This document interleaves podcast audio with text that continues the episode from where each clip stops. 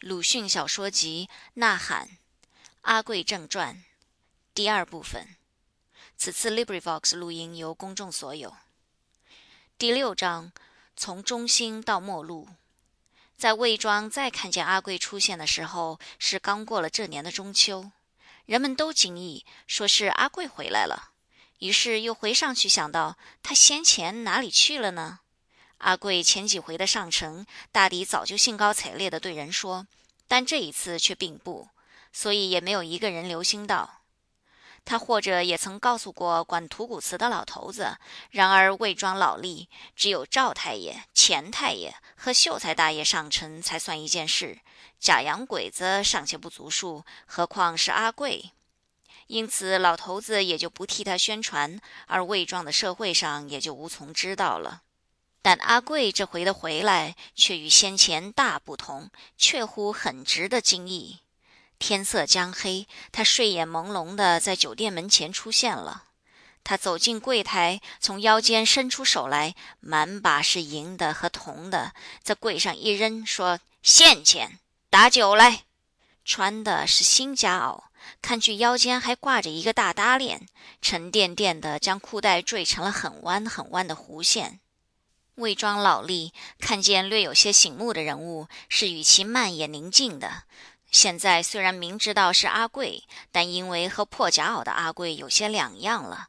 古人云：“士别三日，便当刮目相待。”所以堂官、掌柜、酒客、路人便自然显出一种宁而且静的心态来。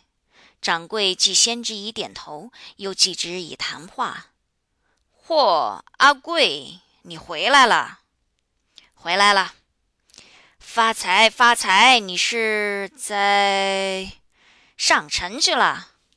这件新闻第二天便传遍了全魏庄，人人都愿意知道现钱和新家袄的阿贵的中心史，所以在酒店里、茶馆里、庙檐下，便渐渐的探听出来了。这结果是阿贵得了新敬畏。据阿贵说，他是在举人老爷家里帮忙。这一节听的人都肃然了。这老爷本姓白，但因为河城里只有他一个举人，所以不必再冠姓。说起举人来，就是他。这也不独在魏庄是如此，便是一百里方圆之内也都如此。人们几乎都以为他的姓名就叫举人老爷的了。在这人的府上帮忙，那当然是可敬的。但据阿贵又说，他却不高兴再帮忙了，因为这举人老爷实在太妈妈的了。这一节听的人都叹息，而且快意，因为阿贵本不配在举人老爷家里帮忙，而不帮忙是可惜的。据阿贵说，他的回来似乎也由于不满意城里人。这就在他们将长凳称为条凳，而且煎鱼用葱丝。加以最近观察所得的缺点是，女人的走路也扭得不很好。然而也偶有大可佩服的地方，即如魏庄的乡下人不过打三十二张的竹牌，只有假洋鬼子能够插麻将，城里却连小乌龟子都插得精熟的。什么假洋鬼子，只要放在城里的十几岁的小乌龟子的手里，也就立刻是小鬼见阎王。这一节听的人都 sợ 然了。你们可看见过杀头吗？阿贵说：“哎，好看，杀革命党！哎，好看，好看。”他摇摇头，将唾沫飞在正对面的赵思成的脸上。这一节听的人都凛然了。但阿贵又四面一看，忽然扬起右手，照着伸长脖子、听得出神的王胡的后项窝上直劈下去，道：“擦！”王胡惊得一跳，同时电光石火似的赶快缩了头，而听的人又都悚然而且欣然了。从此，王胡温头温脑的许多日，并且再不敢走进阿贵的身边，别的人也一样。阿贵这时在魏庄人眼睛里的地位，虽不敢说超过赵太爷，但未知差不多，大约也就没有什么语病的了。然而不多久，这阿贵的大名忽又传遍了魏庄的闺中。虽然魏庄只有前赵两姓是大屋，此外十之九都是浅闺，但闺中究竟是闺中，所以也算得一件神异。女人们见面时一定说，周七嫂在阿贵那里买了一条蓝绸裙，旧固然是旧的，但只花了九角钱。还有赵白眼的母亲，一说是赵思成的母亲，代考，也买了一件孩子穿的大红洋纱衫，七成新，只用三百大钱九二串。于是，姨们都眼巴巴的想见阿贵，却绸裙的想问他买绸裙，要洋纱衫的想问他买洋纱衫。不但见了不逃避，有时阿贵已经走过了，也还要追上去叫住他，问道：“阿贵，你还有绸裙吗？没有，纱衫也要的，有吧？”后来，这终于从浅闺传进深闺里去了，因为周七嫂得意之余，将衣的绸裙请赵太太去鉴赏。赵太太又告诉了赵太爷，而且招师恭维了一番。赵太爷便在晚饭桌上和秀才大爷讨论，以为阿贵实在有些古怪，我们门窗应该小心些。但他的东西不知道可还有什么可买，也许有点好东西吧。加以赵太太也正想买一件价廉物美的皮背心，于是家族决议，便托周七嫂即刻去寻阿贵。而且为此新辟了第三种的例外，这晚上也姑且特准点油灯。油灯干了不少了，阿贵还不到。赵府的全眷都很焦急，打着呵欠，或恨阿贵太飘忽，或怨周七嫂不上紧。赵太太还怕他因为春天的条件不敢来，而赵太爷以为不足虑，因为这是我去叫他的。果然，到底赵太爷有见识。阿贵终于跟着邹七嫂进来了。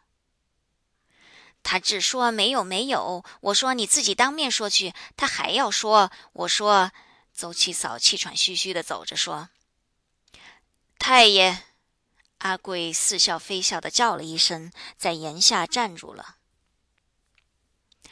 阿贵，听说你在外面发财。赵太爷踱开去，眼睛打量着他的全身，一面说：“那很好，那很好的。这个，听说你有些旧东西，可以都拿来看一看。这也并不是别的，因为我倒要……我对周七嫂说过了，都完了。完了。”赵太爷不觉失声地说：“哪里会玩的这样快呢？”那是朋友的，本来不多，他们买了些，总该还有一点吧。现在只剩了一张门木了，就拿门木来看看吧。赵太太慌忙说：“那么明天拿来就是。”赵太爷却不甚热心了。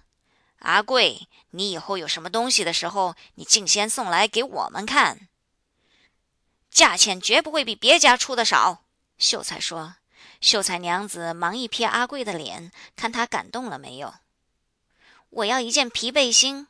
赵太太说：“阿贵虽然答应着，却懒洋洋的出去了，也不知道他是否放在心上。这使赵太爷很失望、气愤，而且担心。至于停止了打呵欠，秀才对于阿贵的态度也很不平，于是说。”这王八蛋要提防，或者不如吩咐地保，不许他住在魏庄。但赵太爷以为不然，说这也怕要结怨。况且做这路生意的，大概是老鹰不吃窝下食，本村倒不必担心的，只要自己夜里警醒点就是了。秀才听了这庭训，非常之以为然，便即刻撤销了驱逐阿贵的提议，而且叮嘱邹七嫂，请姨千万不要向人提起这一段话。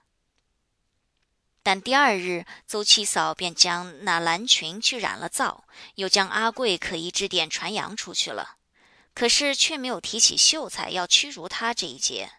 然而这已经与阿贵很不利。最先地保寻上门了。取了他的门目去，阿贵说是赵太太要看的，而地保也不还，并且要议定每月的孝敬钱。其次是村人对于他的敬畏忽而变相了，虽然还不敢来放肆，却很有远避的神情，而这神情和先前的防他来擦的时候又不同，颇混着敬而远之的分子了。只有一般闲人们，却还要寻根究底的去探阿贵的底细。阿贵也并不会事，傲然地说出他的经验来。从此，他们才知道他不过是一个小角色，不但不能上墙，并且不能进洞，只站在洞外接东西。有一夜，他刚才接到一个包，正手再进去，不一会，只听得里面大嚷起来，他便赶紧跑，连夜爬出城，逃回魏庄来了。从此不敢再去做。然而，这故事却与阿贵更不利。村人对于阿贵的敬而远之者，本因为怕结怨，谁料他不过是一个不敢再偷的偷儿呢？这实在是死亦不足畏也矣。第七章革命。宣统三年九月十四日，即阿贵将搭链卖给赵白眼的这一天，三更四点，有一只大乌篷船到了赵府上的河埠头。这船从黑墟中荡来，乡下人睡得熟，都没有知道。出去时将近黎明，却很有几个看见的了。据探头探脑的调查来的结果，知道那竟是举人老爷的船。那船便将大不安载给了魏庄。不到正午，全村的人心就很动摇。船的使命，赵家本来是很秘密的。但茶坊酒肆里却都说革命党要进城，举人老爷到我们乡下来逃难了。唯有邹七嫂不以为然，说那不过是几口破衣箱，举人老爷想来寄存的，却已被赵太爷回府转去。其实举人老爷和赵秀才素不相能，在里本不能有共患难的情谊。况且邹七嫂又和赵家是邻居，见闻较为切近，所以大概该是一对的。然而谣言很旺盛，说举人老爷虽然似乎没有亲到，却有一封长信，和赵家排了转折亲。赵太爷肚里一轮，觉得于他总不会有坏处，便将箱子留下了，先就塞在太太的床底下。至于革命党，有的说是便在这一夜进了城，个个白盔白甲，穿着崇祯皇帝的素。阿贵的耳朵里本来早听到过“革命党”这一句话，今年又亲眼见过杀掉革命党，但他有一种不知从哪里来的意见，以为革命党便是造反，造反便是与他为难，所以一向是深恶而痛绝之的。殊不料这却是百里闻名的举人老爷有这样怕，于是他未免也有些神往了。况且魏庄的一群鸟男女的慌张的神情，也使阿贵更快意。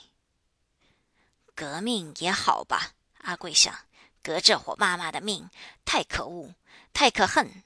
便是我，也要投降革命党了。阿贵近来用度囧，大约略略有些不平，加以午间喝了两碗空肚酒，愈加醉得快。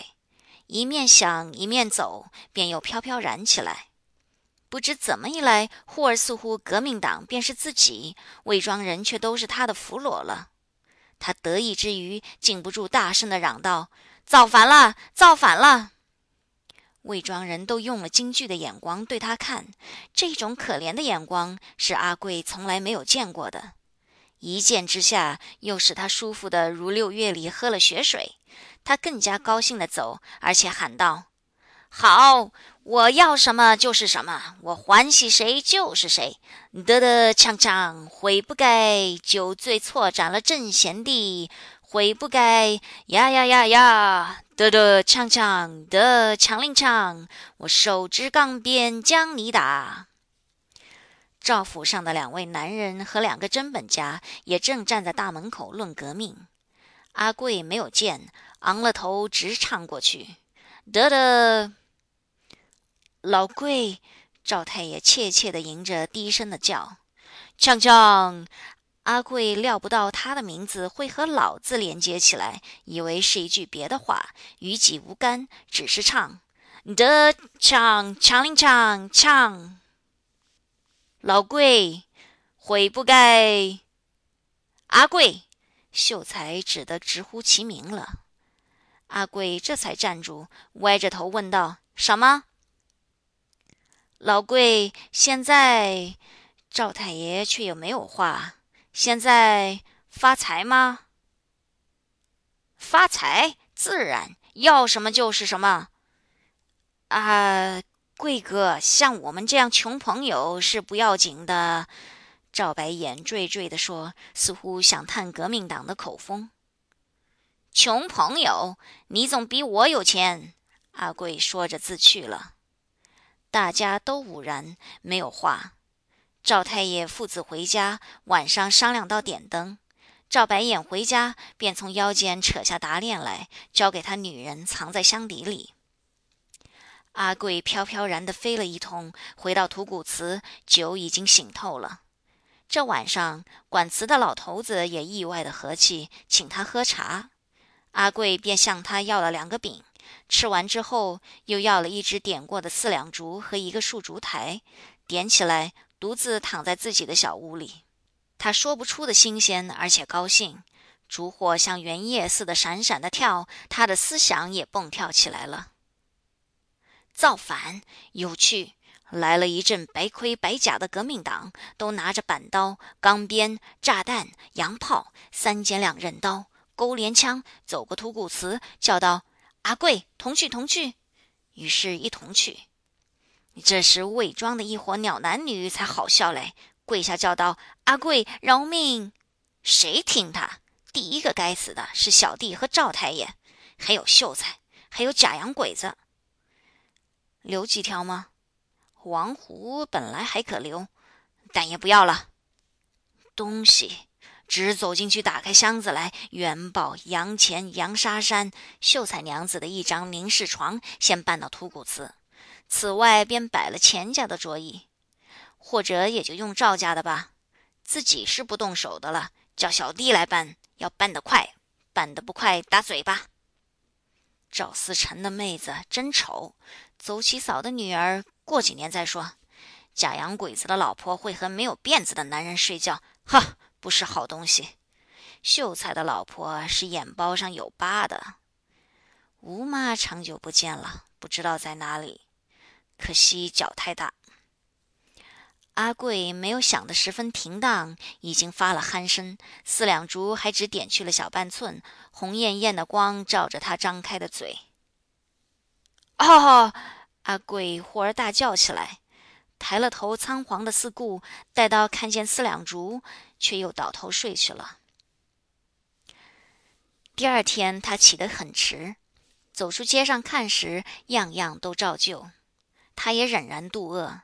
他想着，想不起什么来，但他忽而似乎有了主意了，慢慢的跨开步，有意无意的走到静修庵。庵和春天时节一样静，白的墙壁和漆黑的门。他想了一想，前去打门，一只狗在里面叫。他急急拾了几块断砖，再上去较为用力的打，打到黑门上伸出许多麻点的时候，才听得有人来开门。阿贵连忙捏好砖头，摆开马步，准备和黑狗来开战。但安门只开了一条缝，并无黑狗从中冲出，望进去只有一个老尼姑。你又来什么事？一大吃一惊地说：“革命了，你知道？”阿贵说的很含糊。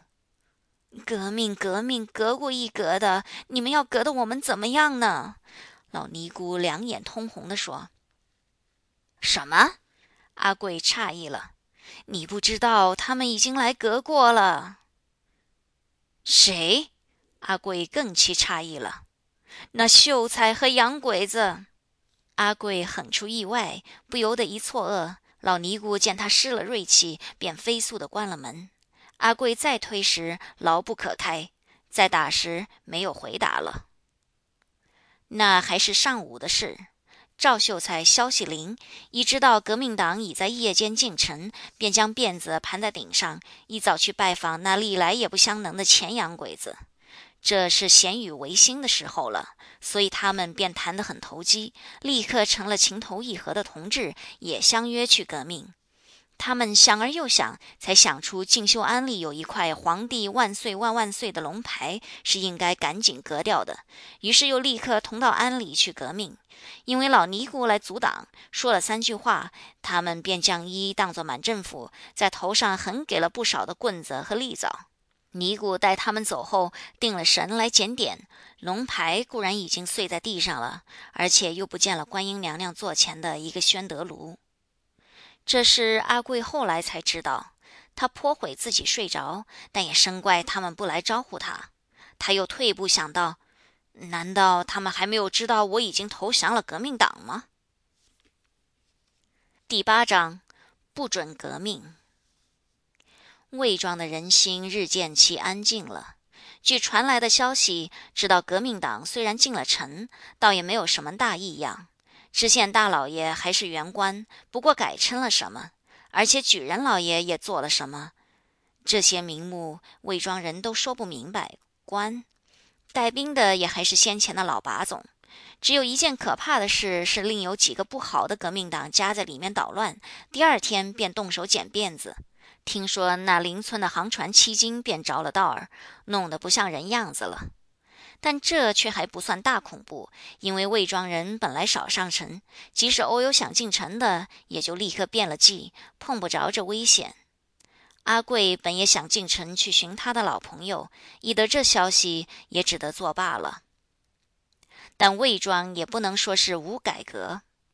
几天之后，将辫子盘在顶上的逐渐增加起来了。早经说过，最先自然是茂才公，其次便是赵思成和赵白眼，后来是阿贵。躺在夏天，大家将辫子盘在头顶上，或者打一个结，本不算什么稀奇事。但现在是暮秋，所以这秋行夏令的情形，在盘辫家不能不说是万分的英断，而在魏庄也不能说无关于改革了。赵思成脑后空荡荡的走来，看见的人大嚷说：“嚯，革命党来了！”阿贵听到了，很羡慕。他虽然早知道秀才盘辫的大新闻，但总没有想到自己可以照样做。现在看见赵思成也如此，才有了学样的意思，定下实行的决心。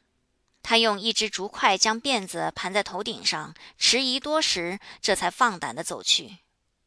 他在街上走，人也看他，然而不说什么话。阿贵当初很不快，后来便很不平，他近来很容易闹脾气了。其实他的生活倒也并不比造反之前反艰难，人见他也客气，店铺也不说要现钱。而阿贵总觉得自己太失意，既然革了命，不应该只是这样的。况且有一回看见小弟，愈使他气破肚皮了。小弟也将辫子盘在头顶上了，而且也居然用一只竹筷。阿贵万料不到他也敢这样做，自己也绝不准他这样做。小弟是什么东西呢？他很想即刻揪住他，咬断他的竹筷，放下他的辫子，并且劈他几个嘴巴，了且惩罚他忘了生辰八字，也敢来做革命党的罪。但他终于饶放了，但是怒目而视的吐一口唾沫道：“呸！”这几日里进城去的只有一个假洋鬼子。赵秀才本也想靠着寄存箱子的渊源，亲身去拜访举人老爷的，但因为有简便的危险，所以也终止了。他写了一封黄伞格的信，托假洋鬼子带上城，而且托他给自己少介少介去进自由党。假洋鬼子回来时，向秀才讨还了四块洋钱，秀才便有一块银桃子挂在大襟上了。魏庄人都惊服，说这是世友党的顶子，顶的一个翰林。赵太爷因此也骤然大阔，远过于他儿子出郡秀才的时候，所以目空一切，见了阿贵也就很有些不放在眼里了。阿贵正在不平，又时时刻刻感着冷落，一听得这银桃子的传说，他立即悟出自己之所以冷落的原因了。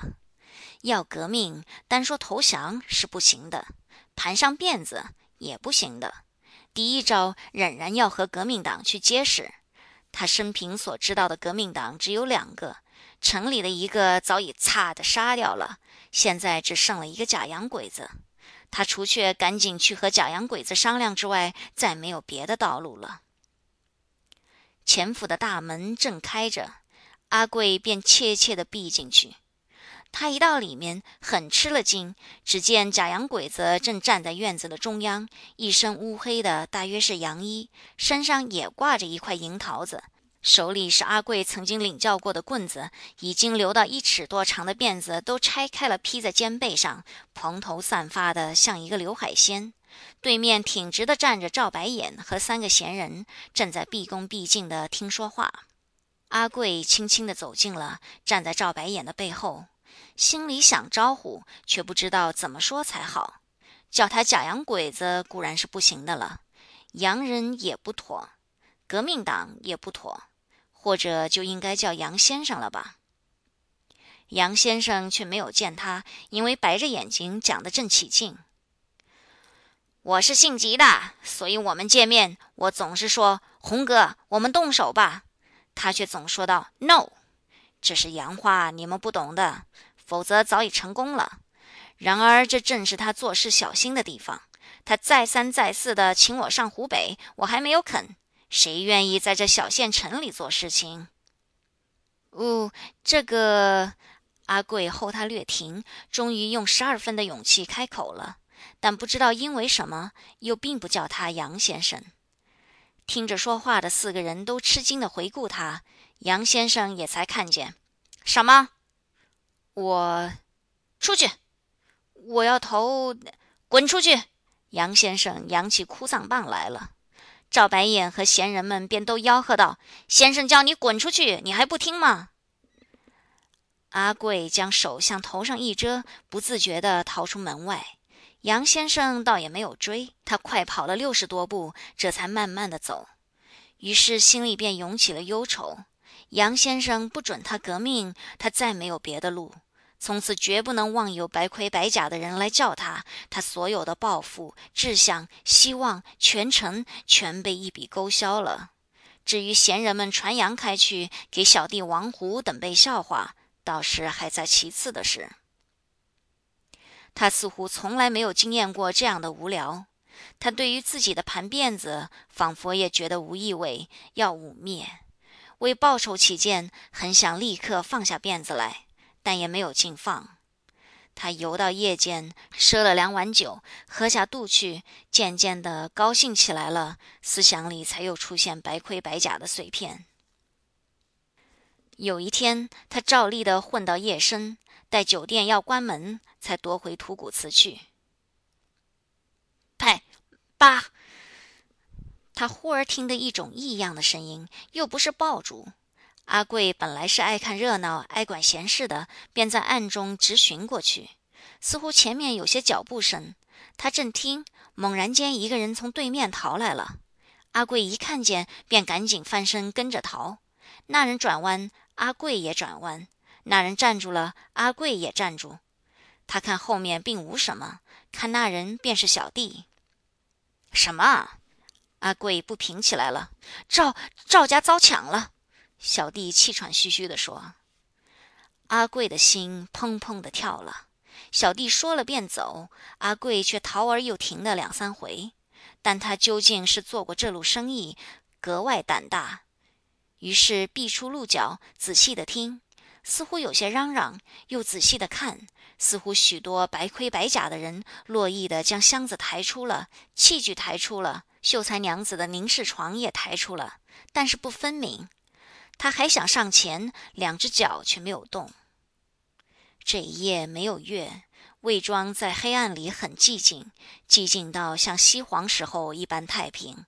阿贵站着看到自己发烦，也似乎还是先前一样，在那里来来往往的搬。箱子抬出了。器具抬出了，秀才娘子的凝视床也抬出了，抬的他自己有些不信他的眼睛了。但他决计不再上前，却回到自己的祠里去了。土谷祠里更漆黑，他关好大门，摸进自己的屋子里。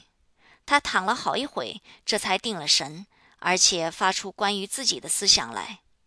白盔白甲的人明明到了，并不来打招呼。搬了许多好东西，又没有自己的份，这全是假洋鬼子可恶，不准我造反，否则这次何至于没有我的份呢？阿贵越想越气，终于禁不住满心痛恨起来，独独的点一点头，不准我造反，只准你造反！妈妈的假洋鬼子，好，你造反，造反是杀头的罪名啊！我总要告一状，看你抓进县里去杀头，满门抄斩！嚓嚓。第九章大团圆。赵家遭抢之后，魏庄人大抵很快意，而且恐慌；阿贵也很快意，而且恐慌。但四天之后，阿贵在半夜里忽被抓进县城里去了。那时恰是暗夜，一队兵，一队团丁，一队警察，五个侦探，悄悄地到了魏庄，趁昏暗围住土谷祠，正对门架好机关枪。然而阿贵不冲出。许多时没有动静，把总焦急起来了，悬了二十千的赏，才有两个团丁冒了险，预言进去，里应外合，一拥而入，将阿贵抓出来。直待秦楚祠外面的机关枪左近，他才有些清醒了。到进城已经是正午，阿贵见自己被搀进一所破衙门，转了五六个弯，便推在一间小屋里。他刚刚一呛亮，那用整柱的木料做成的栅栏门便跟着他的脚跟合上了。其余的三面都是墙壁，仔细看时，屋角上还有两个人。阿贵虽然有些忐忑，却并不很苦闷，因为他那土谷祠里的卧室也并没有比这间屋子更高明。那两个也仿佛是乡下人，渐渐和他兜搭起来了。一个说是举人老爷要追他祖父欠下来的城租，一个不知道为了什么事。他们问阿贵，阿贵爽利地答道：“因为我想造反。”他下半天便有被抓出栅栏门去了。到的大堂，上面坐着一个满头剃得精光的老头子。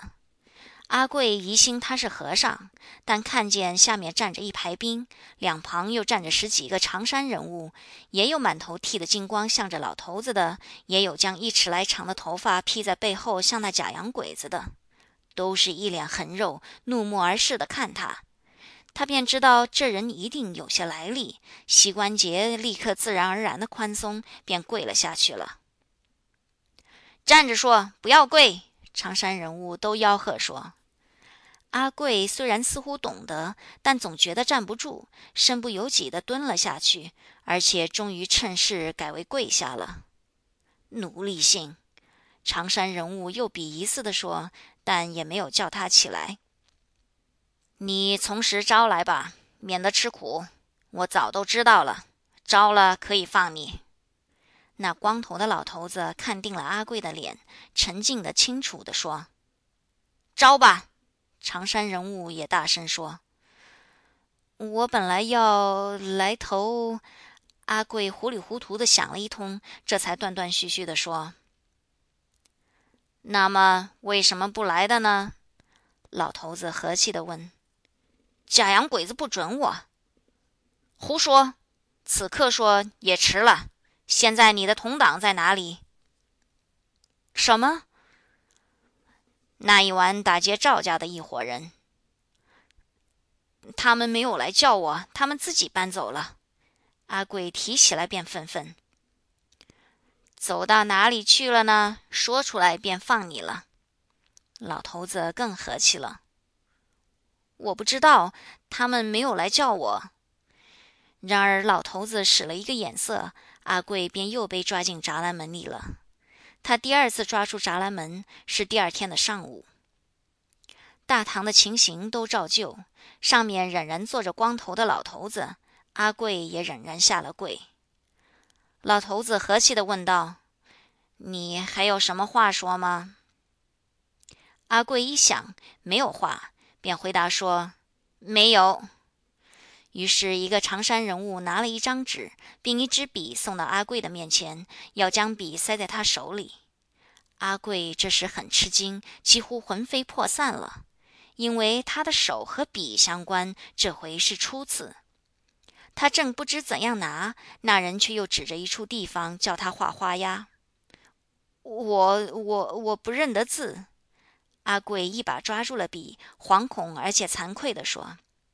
那么便宜你画一个圆圈。阿贵要画圆圈了，那手捏着笔却只是抖。于是那人替他将纸铺在地上。阿贵伏下去，使尽了平生的力气画圆圈。他生怕被人笑话，立志要画得圆。但这可恶的笔不但很沉重，并且不听话。刚刚一抖一抖的，几乎要合缝，却又向外一耸，画成瓜子模样了。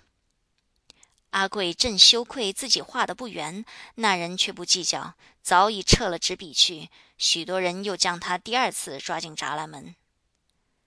他第二次进了栅栏，倒也并不十分懊恼。他以为人生天地之间，大约本来有时要抓进抓出，有时要在纸上画圆圈的，唯有圈而不圆，却是他形状上的一个污点。但不多时也就释然了。他想，孙子才画得很圆的圆圈呢。于是他睡着了。然而这一夜，举人老爷反而不能睡，他和把总怄了气了。举人老爷主张第一要追赃，把总主张第一要示众。把总近来很不将举人老爷放在眼里了，拍案打凳的说道：“陈一近百，你看我做革命党还不上二十天，抢案就是十几件，全部破案，我的面子在哪里？破了案，你又来迂，不成，这是我管的。”举人老爷窘极了，然而还支持。说是倘若不追赃，他便立刻辞了帮办民政的职务。而把总却道：“请便吧。”于是举人老爷在这一夜竟没有睡，但信第二天倒也没有辞。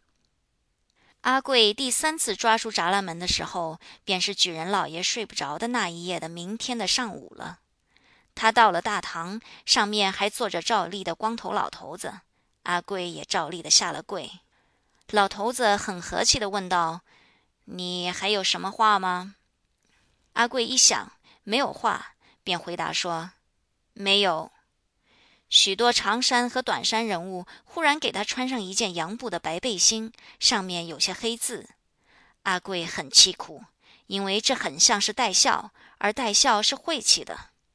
然而同时，他的两手反复了，同时又被一直抓出衙门外去了。阿贵被抬上了一辆没有棚的车，几个短衣人物也和他同坐在一处。这车立刻走动了，前面是一班背着洋炮的兵们和团丁，两旁是许多张着嘴的看客。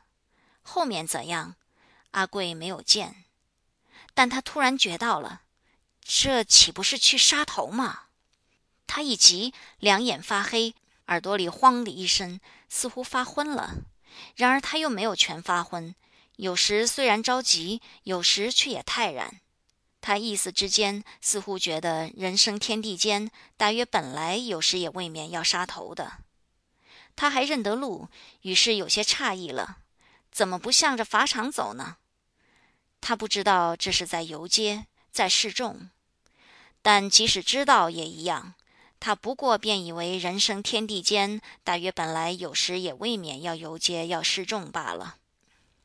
他醒悟了，这是绕到法场去的路，这一定是擦的去杀头。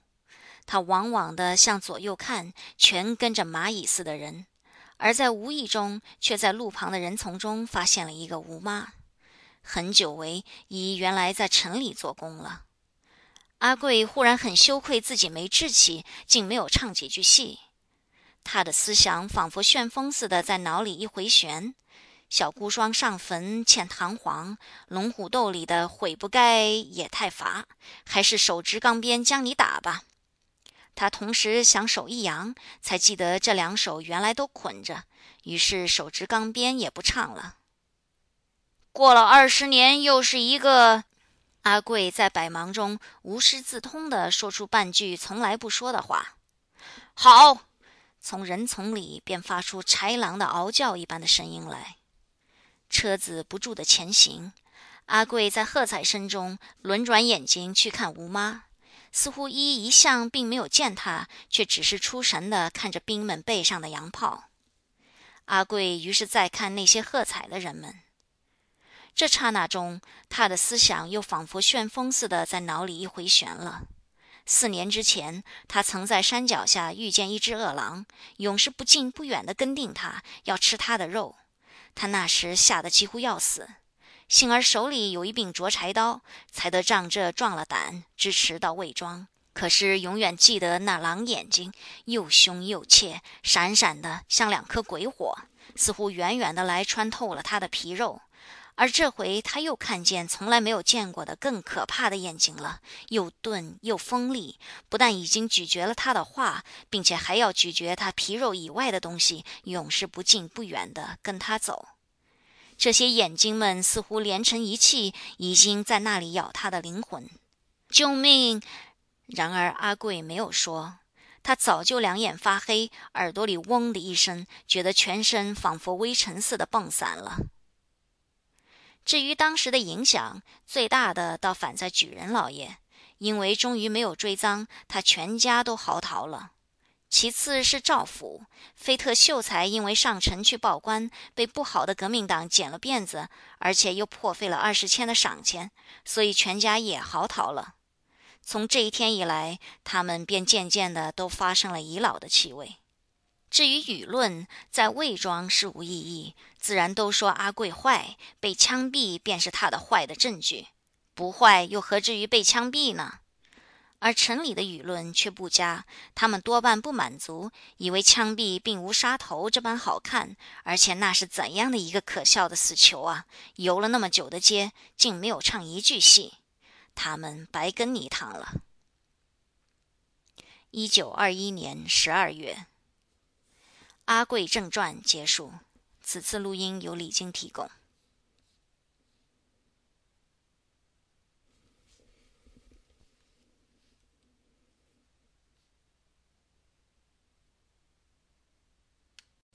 鲁迅小说集《呐喊》，端午节。此次 LibriVox 录音由公众所有。方玄绰近来爱说“差不多”这一句话，几乎成了口头禅似的。而且不但说，的确也盘踞在他脑里了。他最初说的是“都一样”，后来大约觉得欠稳当了，便改为“差不多”，一直使用到现在。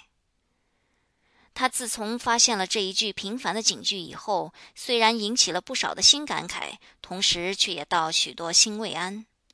譬如看见老辈威压青年，在先是要愤愤的，但现在却就转念到。将来这少年有了儿孙时，大抵也要摆着架子的吧，便再没有什么不平了。又如看见兵士打车夫，在先也要愤愤的，但现在也就转念到，倘使这车夫当了兵，这兵拉了车，大抵也就这么打，便再也不放在心上了。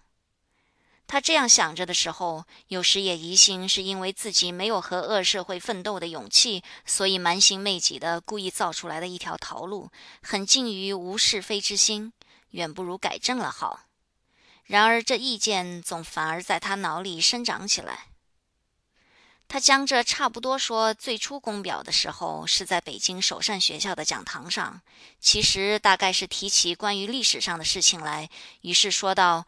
古今人不相远，说到各色人等的性相近，终于牵扯到学生和官僚身上，大发起议论道：现在社会上时髦的都通行骂官僚，而学生骂的又厉害。然而官僚并不是天生的特别种族，就是平民变旧的。现在学生出身的官僚就不少，和老官僚有什么两样呢？异地则皆然。思想、言论、举动、风采都没有什么大区别，便是学生团体新办的许多事业，不是也已经难免出弊病，大半烟消火灭了吗？差不多的，但中国将来之可虑就在此。散坐在讲堂里的二十多个听讲者，有的怅然了，或者是以为这话对；有的勃然了，大约是以为侮辱了神圣的青年；有几个却对他微笑了。大约以为这是他替自己的辩解，因为方玄绰就是兼做官僚的，而其实却是都错误。这不过是他的一种心不平，虽说不平，又只是他的一种安分的空论。他自己虽然不知道是因为懒还是因为无用，总之觉得是一个不肯运动、十分安分守己的人。总长怨他有神经病，只要地位还不至于动摇，他绝不开一开口。教员的薪水欠到大半年了，只要别有官俸支持，他也绝不开一开口。不但不开口，当教员联合索薪的时候，他还暗地里以为欠斟酌，太嚷嚷。直到听得同僚过分的奚落他们了，这才略有些小感慨。后来一转念，这或者因为自己正缺钱，而别的官并不兼做教员的缘故吧，于是就释然了。他虽然也缺钱，但从没有加入教员的团体内。大家决议罢课，可是不去上课了。政府说上了课才给钱，他才略恨他们的类乎用果子耍猴子。一个大教育家说道：“教员一手夹书包，一手要钱，不高尚。”他才对于他的太太正式的发牢骚了：“喂，怎么只有两盘？”听了不高尚说这一日的晚餐时候，他看着蔡叔说：“他们是没有受过新教育的。”太太并无学名或雅号，所以也就没有什么称呼了。赵老丽虽然也可以叫太太，但她又不愿意太守旧，于是就发明了一个“喂”字。太太对他却连“喂”字也没有，只要脸向着他说话，依据习惯法，他就知道这话是对他而发的。可是上月领来的一成半都完了，昨天的米也还是好容易才赊来的呢。一站在桌旁，脸对着他说。你看，还说教书的要薪水是卑鄙嘞！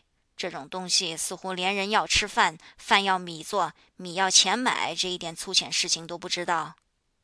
对了，没有钱怎么买米？没有米怎么煮？他两颊都鼓起来了，仿佛气恼这答案正和他的议论差不多，近乎随声附和模样。接着便将头转向别一面去了。依据习惯法，这是宣告讨论终止的表示。待到凄风冷雨这一天，教员们因为向政府去索欠薪，在新华门前烂泥里被国军打得头破血出之后，倒居然也发了一点薪水。方玄绰不费举手之劳地领了钱，着还些旧债，却还缺一大笔款。这是因为官俸也颇有些拖欠了。当事时，便是廉吏清官们也见以为心之不可不索，而况兼做教员的方玄绰，自然更表同情于学界起来。所以大家主张继续罢课的时候，他虽然仍未到场，事后却尤其心悦诚服地确守了公共的决议。然而政府竟又付钱，学校也就开课了。但在前几天，却有学生总会上一个呈文给政府。说教员倘若不上课，便要付欠薪。这虽然并无效，而方玄戳却忽而记起前回政府所说的“上了课才给钱”的话来。差不多这一个影子在他眼前又一晃，而且并不消灭。于是他便在讲堂上公表了。准此可见，如果将差不多说锻炼罗织起来，自然也可以判作一种夹带私心的不平，但总不能说是专为自己做官的辩解。只是每到这些时，他又常常喜欢拉上中国将来的命运之类的问题，一不小心便连自己也以为是一个忧国的志士。人们是没苦于没有自知之明的。但是差不多的事实又发生了。政府当初虽只不理那些招人头痛的教员，后来竟不理到无关痛痒的官吏，欠而又欠，终于逼得先前比驳教员要钱的好官，也很有几员化为所幸大会里的骁将了。唯有几种日报上却很发了些比驳讥笑他们的文字。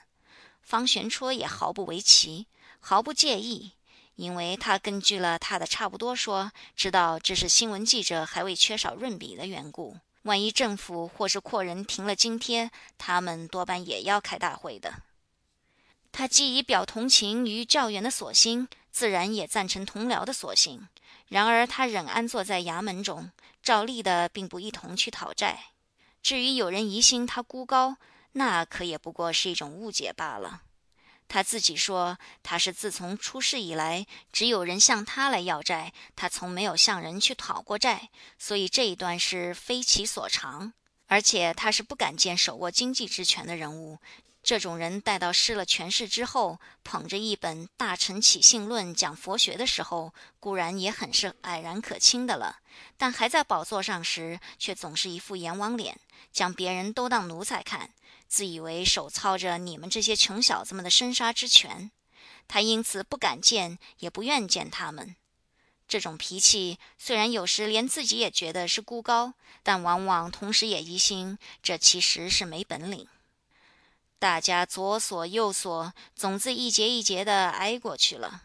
但比起先前来，方玄戳究竟是万分的拮据，所以使用的小厮和交易的店家不消说，便是方太太对于他也渐渐的缺了敬意。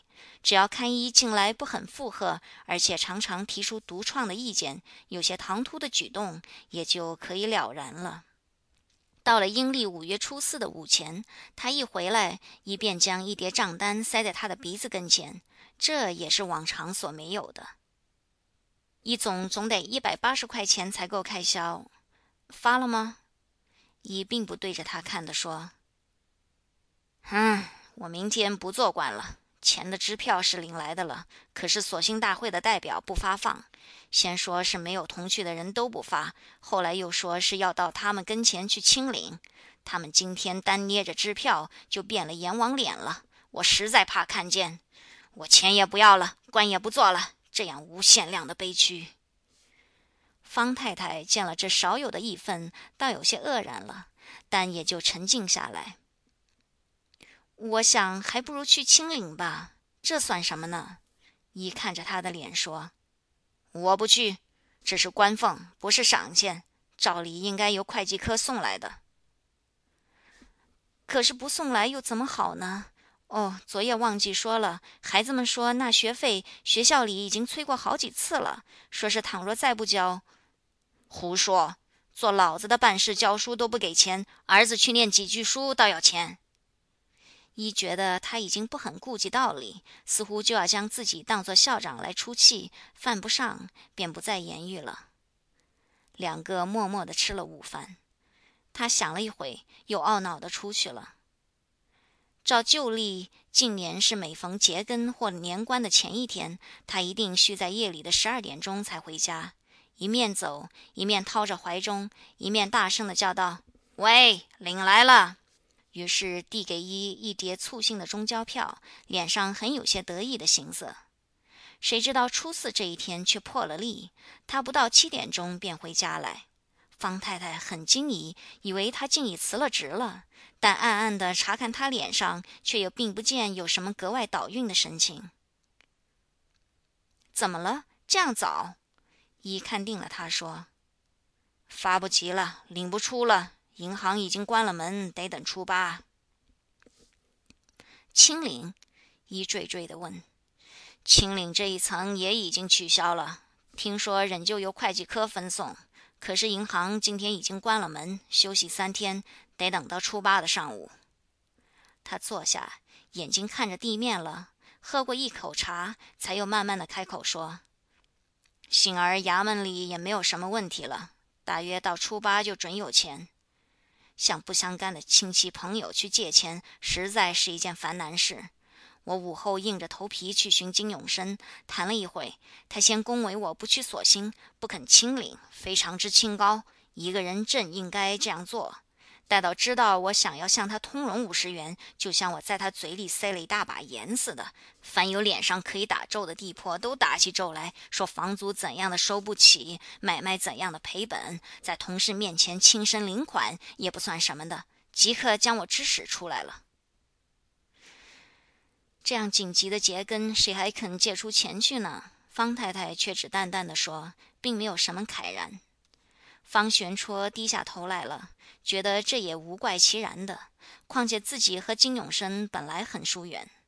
他接着就记起去年年关的事来，那时有一个同乡来借十块钱，他其实明明已经收到了衙门的领款凭单的了，因为死怕这人将来未必会还钱，便装了副为难的神色，说道：“衙门里既然领不到俸钱，学校里又不发薪水，实在爱莫能助，将他空手送走了。”他虽然自己并不看见装了怎样的脸，但此时却觉得很局促，嘴唇微微一动，又摇一摇头。然而不多久，他忽而恍然大悟似的发命令了，叫小厮即刻上街去赊一瓶莲花白。他知道店家希图明天多还账，大抵是不敢不赊的。假如不赊，则明天分文不还，正是他们应得的惩罚。莲花白竟赊来了。他喝了两杯，青白色的脸上泛了红。吃完饭，又颇有些高兴了。他点上一支大号哈德门香烟，从桌上抓起一本常识集来，躺在床上就要看。那么明天怎么对付店家呢？方太太追上去，站在床面前，看着他的脸说：“店家，叫他们初八的下半天来。我可不能这么说，他们不相信，不答应的。有什么不相信？他们可以问去。全衙门里什么人也没有领到。”都得出八。他骑着第二个指头在帐子里的空中画了一个半圆。方太太跟着指头也看了一个半圆，只见这手便去翻开了常识集。方太太见他强横出出乎情理之外了，也暂时开不得口。我想这模样是闹不下去的，将来总得想点法，做点什么别的事。一终于寻到了别的路，说。什么法呢？我文不像滕禄生，武不像救火兵，别的做什么？你不是给上海的书铺子做过文章吗？上海的书铺子买稿要一个一个的算字，空格不算数。你看我坐在那里的白话诗句，空白有多少？怕只值三百大钱一本吧？收版权税又半年六月没消息，远水救不得近火，谁耐烦？那么，给这里的报馆里，给报馆里，便在这里很大的报馆里，我靠着一个学生在那里做编辑的大情面，一千字也就是这几个钱，即使一早做到夜，能够养活你们吗？况且我肚子里也没有这许多文章。那么过了节怎么办呢？过了节嘛。人就做官，明天店家来要钱，你只要说初八的下午。他又要看常识集了。方太太怕失了机会，连忙吞吞吐吐地说：“我想过了节，到了初八，我们倒不如去买一张彩票。”胡说！会说这样无教育的。这时候，他忽而又记起被金永生指使出来以后的事了。那时，他往往的走过稻香村，看店门口竖着许多斗大的字的广告，道头彩几万元，仿佛记得心里也一动，或者也许放慢了脚步的吧。但似乎因为舍不得皮夹里仅存的六角钱，所以竟也毅然决然的走远了。他脸色一变，方太太料想他是在恼着一的无教育，便赶紧退开，没有说完话。方玄绰也没有说完话，将腰一伸。依依呜呜的就念常氏集。一九二二年六月，端午节结束。此次录音由李晶提供。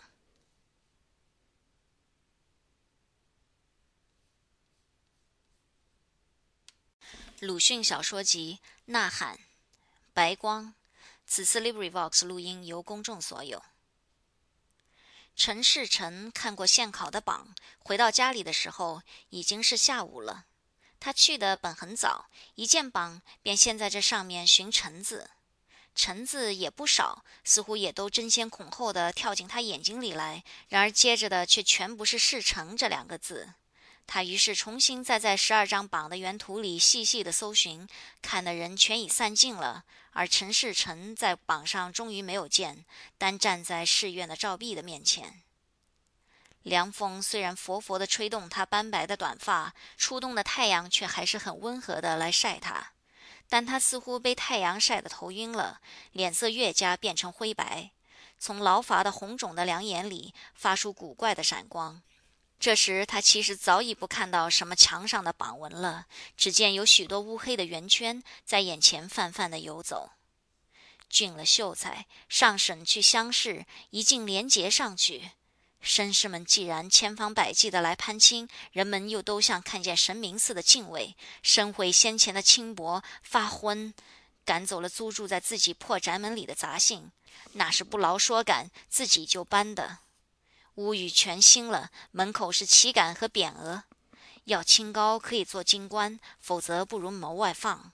他平日安排停当的前程，这时候又像受潮的唐塔一般，霎时倒塌，只剩下一堆碎片了。他不自觉地旋转了，觉得涣散了身躯，往往地走向归家的路。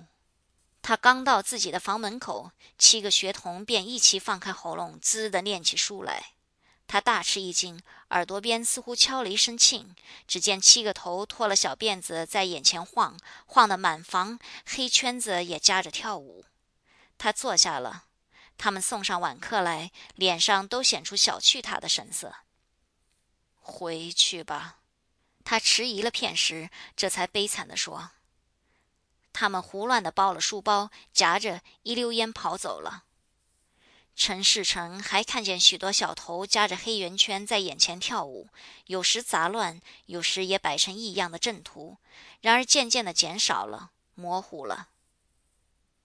这回又完了，他大吃一惊，直跳起来。分明就在耳边的话，回过头去却并没有什么人。仿佛又听得嗡的敲了一声磬，自己的嘴也说道：“这回又完了。”他忽而举起一只手来，屈指计数着想：十一、十三回，连今年是十六回，竟没有一个考官懂得文章，有眼无珠，也是可怜的事。便不由嘻嘻的失了笑。然而他愤然了，目的从书包布底下抽出藤真的制意和试帖来，拿着往外走。刚进房门，却看见满眼都明亮，连一群鸡也正在笑他，便禁不住心头突突的狂跳，只好缩回里面了。他又就了座，眼光格外的闪烁。他目睹着许多东西，然而很模糊。一是倒塌了的唐塔一般的前程躺在他面前，这前程又只是广大起来，阻住了他的一切路。别家的炊烟早消歇了，碗筷也洗过了。而陈世成还不去做饭，遇在这里的杂兴是知道老历的。凡遇到现考的年头，看见发榜后的这样的眼光，不如及早关了门，不要多管事。最先就绝了人声，接着是陆续的熄了灯火，独有月亮却缓缓地出现在寒夜的空中。空中青碧到如一片海，略有些浮云，仿佛有谁将粉笔洗在笔洗里似的摇曳。月亮对着陈世成注下寒冷的光波来，当初也不过像是一面心魔的铁镜罢了，而这镜却诡秘地照透了陈世成的全身，就在他身上映出铁的月亮的影。他还在房外的院子里徘徊，眼里颇清静了，似静也寂静，但这寂静忽又无端地纷扰起来，他耳边又确作听到急促的低声说：“左弯右弯。”他悚然了，亲耳听时，那声音却又提高的复述道：“右弯。”他记得了，这院子是他家还未如此凋零的时候，一到夏天的夜间，夜夜和他的祖母在此纳凉的院子。那时他不过十岁有龄的孩子，躺在竹榻上，祖母便坐在榻旁边，讲给他有趣的故事听。一说是曾经听得一的祖母说，陈氏的祖宗是巨富的，这屋子便是祖基，祖宗埋着无数的银子，有福气的子孙一定会得到的吧？然而至今还没有现。至于处所，那是藏在一个谜语的中间，左弯右弯，前走后走，量金量银不论斗。对于这谜语，陈世成便在平时本也常常暗地里加以揣测的。可惜大抵刚以为可以通，却又立刻觉得不合了。有一回，他确有把握，知道这是在租给唐家的房底下的了，然而总没有前去发掘的勇气。过了几时，可又觉得太不相像了。至于他自己房子里的几个掘过的旧痕迹，那却全是先前几回下地以后的发了征中的举动。后来自己一看到，也还感到惭愧，而且羞人。但今天铁的光照住了陈世成，又软软的来劝他了。他或者偶一迟疑，便给他震惊的证明，又加上阴森的催逼，使他不得不又向自己的房里转过眼光去。白光如一柄白团扇，摇摇摆摆地闪起在他房里了。也终于在这里，他说着，狮子似的赶快走进那房里去。但跨进里面的时候，便不见了白光的影踪，只有莽苍苍的一间旧房和几个破书桌都没在昏暗里。他爽然地站着，慢慢的在定睛，然而白光却分明的又起来了。这回更广大，比硫磺火更白净，比朝雾更飞微，而且便在靠东墙的一张书桌下。陈世成狮子似的奔到门后边，伸手去摸锄头，撞着一条黑影。他不知怎的有些怕了，张皇的点了灯，看锄头无非倚着。他移开桌子，用锄头一气掘起四块大方砖。蹲身一看，照例是黄沉沉的细沙。宣了袖，扒开细沙，便露出下面的黑土来。他极小心的、幽静的，一锄一锄往下掘。然而深夜究竟太寂静了，尖铁触土的声音总是顿重的、不肯瞒人的发响。土坑深到二尺多了，并不见有瓮口。陈世成正心焦，一声脆响，颇震得手腕痛。锄尖碰到什么坚硬的东西了，他急忙抛下锄头，摸索着看时，一块大方砖在下面。他的心抖得很厉害，聚精会神地挖起那方砖来，下面也满是先前一样的黑土，爬松了许多土，下面似乎还无穷。但忽而又触着坚硬的小东西了，圆的，大约是一个绣铜钱。此外，也还有几片破碎的瓷片。陈世成心里仿佛觉得空虚了，浑身流汗，急躁的只爬骚。这期间，心在空中一抖动，又触着一种古怪的小东西了。这似乎约略有些马掌形的，但触手很松脆。他又聚精会神地挖起那东西来，谨慎地嘬着。就灯光下仔细看时，那东西斑斑驳驳的，像是烂骨头。上面还带着一排零落不全的牙齿，他已经悟到这许是下巴骨了，而那下巴骨也便在他手里索索的动弹起来，而且笑盈盈的显出笑影。终于听得他开口道：“这回又完了。”他厉然的发了大冷，同时也放了手。下巴骨轻飘飘的回到坑底里，不多久，他也就逃到院子里了。他偷看房里面。灯火如此辉煌，下巴骨如此嘲笑，异乎寻常的怕人，便再不敢向那边看。他躲在远处的檐下的阴影里，觉得较为安全了。但在这平安中，忽而耳朵边又听得怯怯的低声说：“这里没有，到山里去。”陈世成似乎记得白天在街上也曾听得有人说这种话，他不待再听完，已经恍然大悟了。他突然仰面向天，月亮已向西高峰这方面隐去，原想离城三十五里的西高峰正在眼前，巢户一般黑黢黢的挺立着，周围便放出浩大闪烁的白光来，而且这白光又远远的就在前面了。是的，到山里去。他决定的想，惨然的奔出去了。几回的开门之后，门里面便再不闻一些声息。灯火结了大灯花，照着空屋和坑洞，哔哔啵啵的炸了几声之后，便渐渐的缩小，以至于无有。那是残油已经烧尽了。开城门来，含着大希望的恐怖的悲声，游丝似的在西关门前的黎明中战战兢兢的叫喊。第二天的日中，有人在离西门十五里的万流湖里看见一个浮尸，当即传扬开去，终于传到地保的耳朵里了，便叫乡下人捞桨上来。那是一个男尸，五十多岁，身中面白无须，浑身也没有什么衣裤，或者说这就是陈世成。但邻居懒得去看，也并无师亲认领。于是，经县委员相验之后，便由地保埋了。至于死因，那当然是没有问题的。剥取死尸的衣服本来是常有的事，够不上疑心到谋害去。而且仵作也证明是生前的落水，因为他确作曾在水底里挣命，所以十个指甲里都满嵌着河底泥。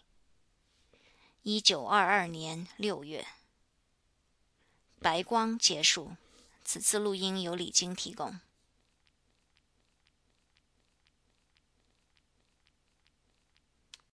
鲁迅小说集《呐喊》，兔和猫。此次 LibriVox 录音由公众所有。住在我们后进院子里的三太太，在下间买了一对白兔，是给一的孩子们看的。这一对白兔似乎离娘并不久，虽然是异类，也可以看出它们的天真烂漫来。但也竖直了小小的通红的长耳朵，动着鼻子，眼睛里颇现些惊疑的神色，大约究竟觉得人地生疏，没有在老家时候的安心了。这种东西，躺到庙会日期自己出去买，每个至多不过两吊钱，而三太太却花了一元，因为是叫小史上店买来的。孩子们自然大得意了，嚷着围住了看，大人也都围着看。还有一匹小狗，名叫 S 的也跑来，闯过去一嗅，打了一个喷嚏，退了几步。三太太吆喝道：“S，听着，不准你咬它！”于是，在他头上打了一拳，S 便退开了，从此并不咬。这一对兔总是关在后窗里面的小院子里的时候多，听说是因为太喜欢撕壁纸，也常常啃木器角。这小院子里有一株野桑树，桑子落地，它们最爱吃，便连喂它们的菠菜也不吃了。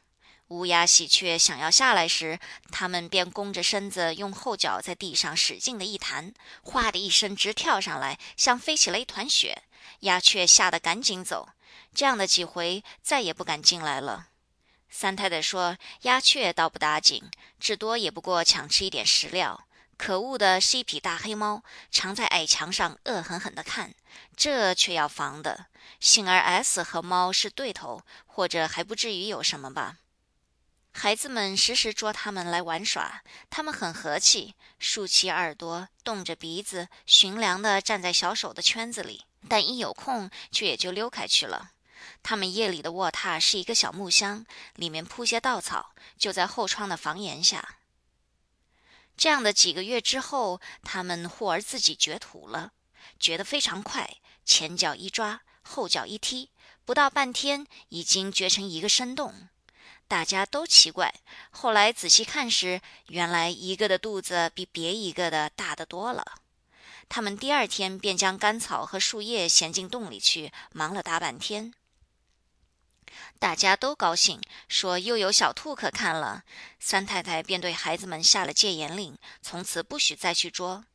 我的母亲也很喜欢他们家族的繁荣，还说待生下来的离了乳，也要去讨两匹来养在自己的窗外面。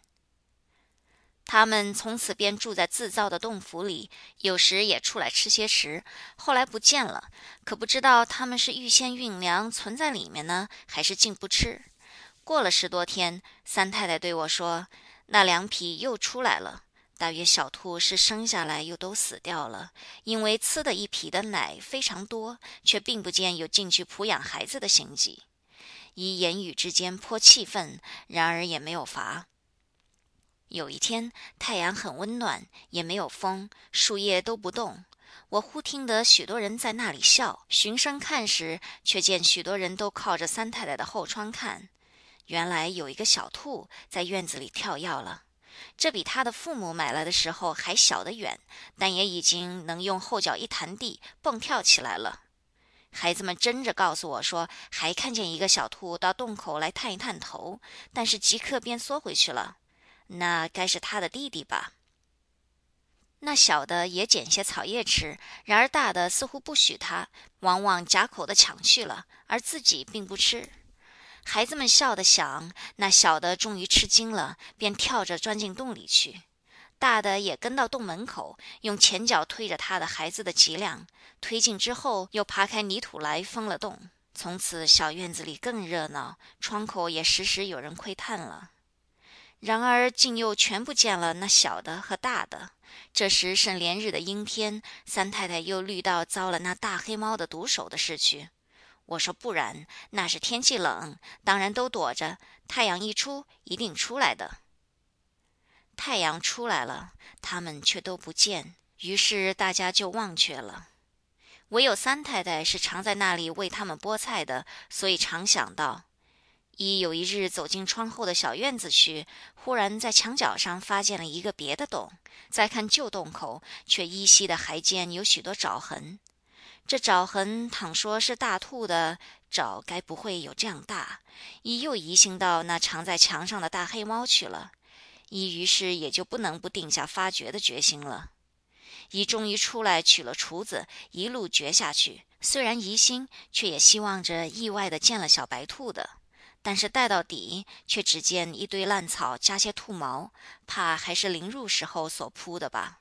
此外是冷清清的，全没有什么雪白的小兔的踪迹，以及他那只一探头未出洞外的弟弟了。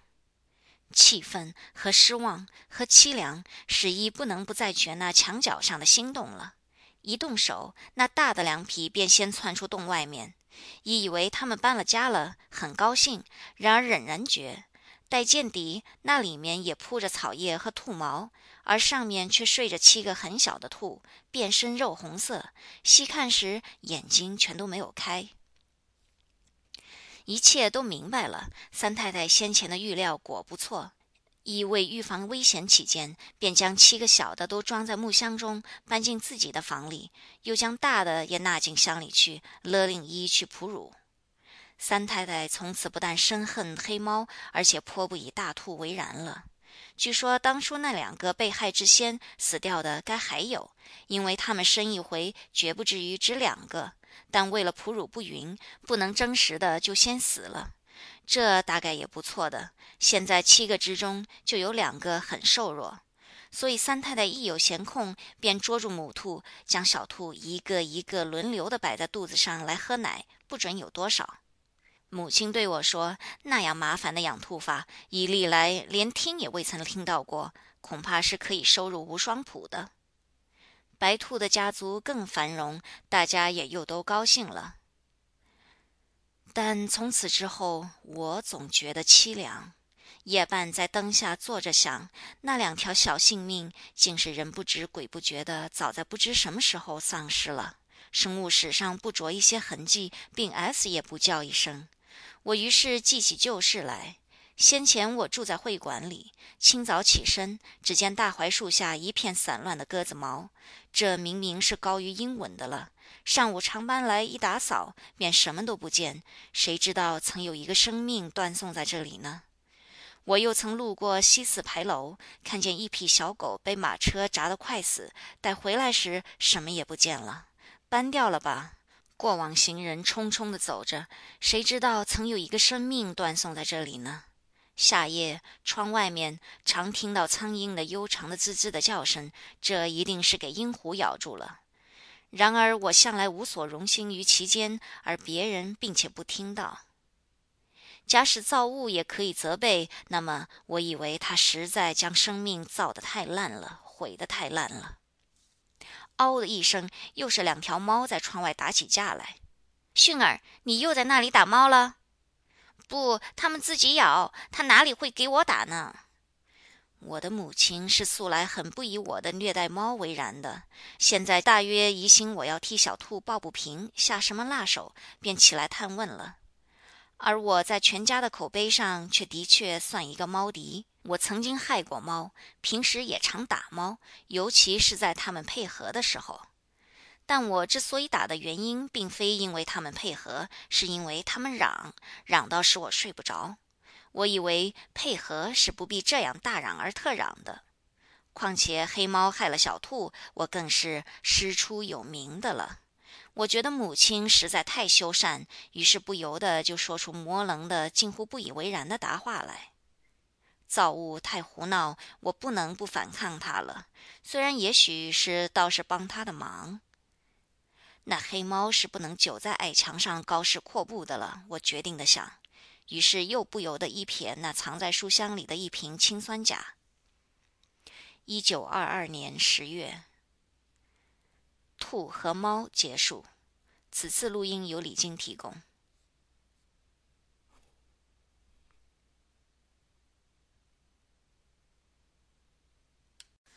鲁迅小说集《呐喊》，鸭的戏剧。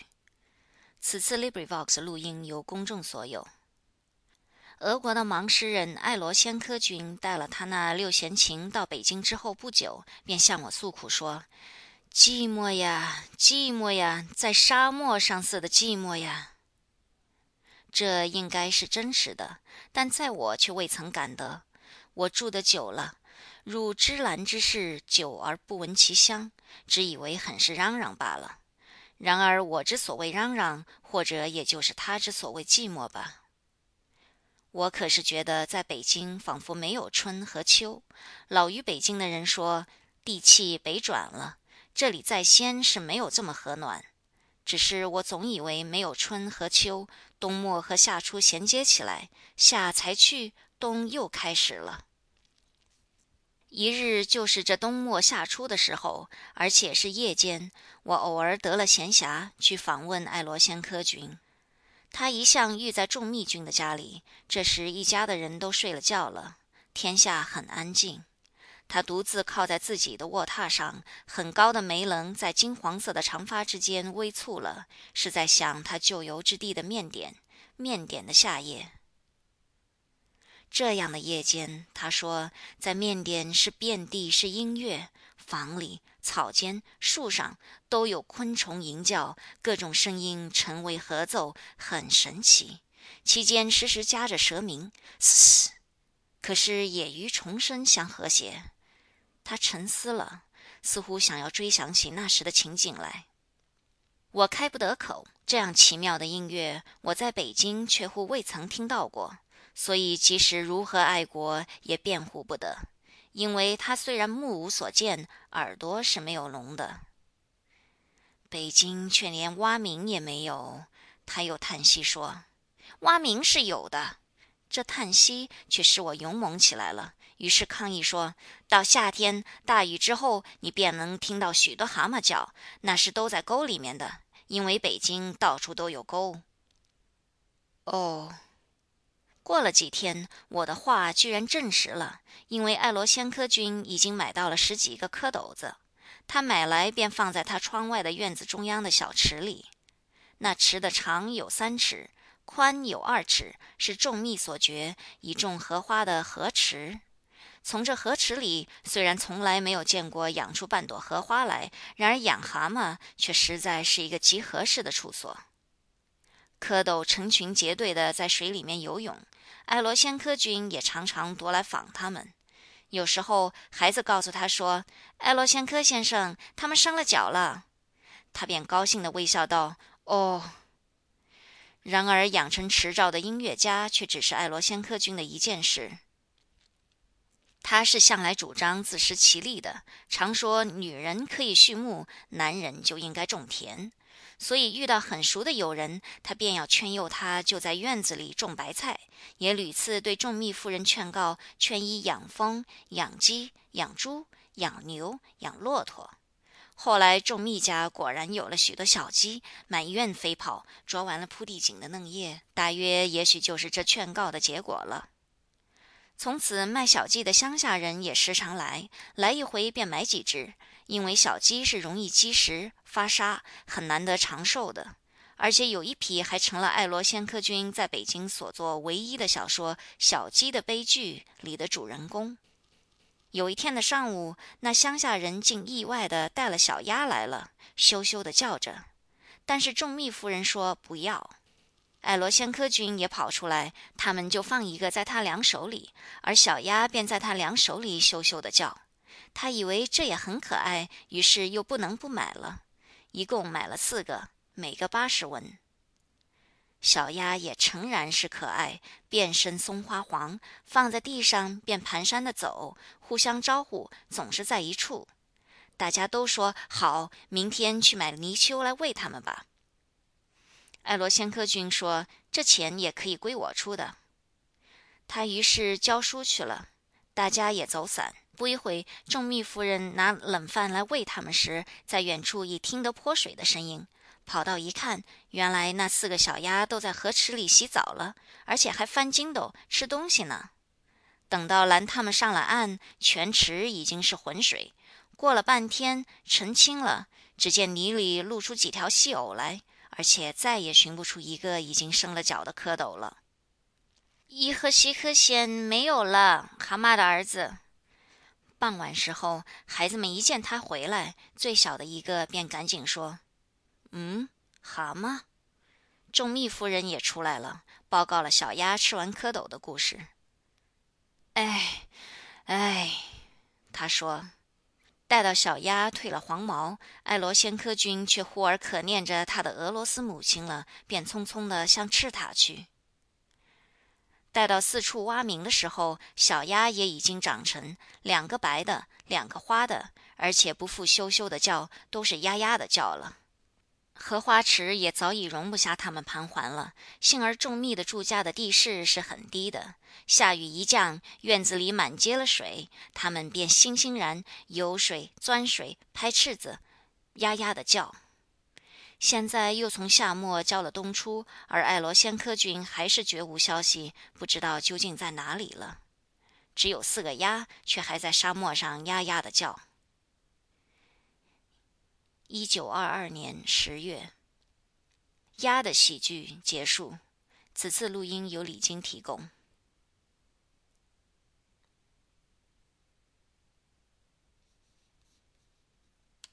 鲁迅小说集《呐喊》社戏，此次 LibriVox 录音由公众所有。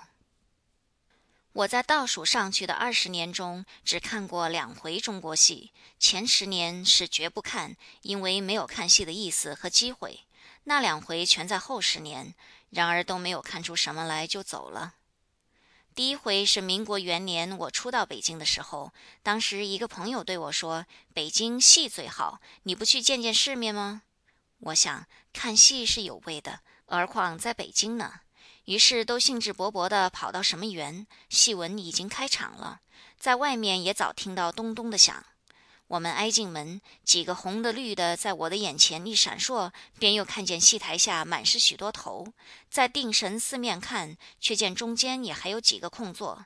挤过去要坐时，又有人对我发议论。我因为耳朵已经黄黄的响着了，用了心，才听到他是说：“有人不行。”我们退到后面，一个辫子很光的却来领我们到了侧面，指出一个地位来。这所谓地位着，原来是一条长凳。然而他那坐板比我的上腿要狭到四分之三，他的脚比我的下腿要长过三分之二。我先是没有爬上去的勇气，接着便联想到私刑拷打的刑具，不由得毛骨悚然地走出了。走了许多路，忽听得我的朋友的声音道。究竟怎的？我回过脸去，原来他也被我带出来了。他很诧异地说：“怎么总是走不答应？”我说：“朋友，对不起，我耳朵只在咚咚哐哐的响，并没有听到你的话。”后来我每一想到，便很以为奇怪，似乎这戏太不好，否则便是我近来在戏台下不适于生存了。第二回忘记了哪一年，总之是目击湖北水灾捐，而谭教天还没有死。捐法是两元钱买一张戏票，可以到第一舞台去看戏。扮演的多是名角，其一就是小叫天。我买了一张票，本是对于劝募人聊以色泽的，然而似乎又有好事家趁机对我说了些叫天不可不看的大法要了。我于是忘了前几年的东东惶惶之灾，进到第一舞台去了。但大约一半也因为重价购来的保票，总得使用了才舒服。我打听得叫天出台是迟的，而第一舞台却是新式构造，用不着真座位，便放了心，延宕到九点钟才去。谁料照例人都满了，连立足也难，我只得挤在远处的人丛中，看一个老旦在台上唱。那老旦嘴边插着两个点火的纸捻子，旁边有一个鬼卒。我费尽思量，才疑心他或者是暮年的母亲，因为后来又出来了一个和尚。然而我又不知道那名角是谁，就去问挤小在我的左边的一位胖绅士。他很看不起似的斜瞥了我一眼，说道：“龚云普。”我深愧浅陋，而且粗疏，脸上一热，同时脑里也掷出了绝不再问的定章。于是看小旦唱，看花旦唱，看老生唱，看不知什么角色唱，看一大班人乱打，看两三个人互打，从九点多到十点，从十点到十一点，从十一点到十一点半，从十一点半到十二点。然而叫天竟还没有来。我向来没有这样忍耐的等待过什么事物，而况这身边的胖绅士的嘘嘘的喘气，这台上的咚咚晃晃的敲打，红红绿绿的晃荡，加之已十二点，忽而使我醒悟到，在这里不适于生存了。我同时便机械地拧转身子，用力往外只一挤，觉得背后便已满满的。大约那弹性的胖绅士早在我的空处胖开了他的右半身了。我后无回路，自然挤而又挤，终于出了大门。街上除了专等看客的车辆之外，几乎没有什么行人了。大门口却还有十几个人昂着头看戏幕，别有一堆人站着，并不看什么。我想，他们大概是看散戏之后出来的女人们的，而叫天却还没有来。然而夜气很清爽，真所谓沁人心脾。我在北京遇着这样的好空气，仿佛这是第一遭了。这一夜就是我对于中国戏告了别的一夜，此后再没有想到它。即使偶尔经过戏园。我们也莫不相关，精神上早已一在天之南，一在地之北了。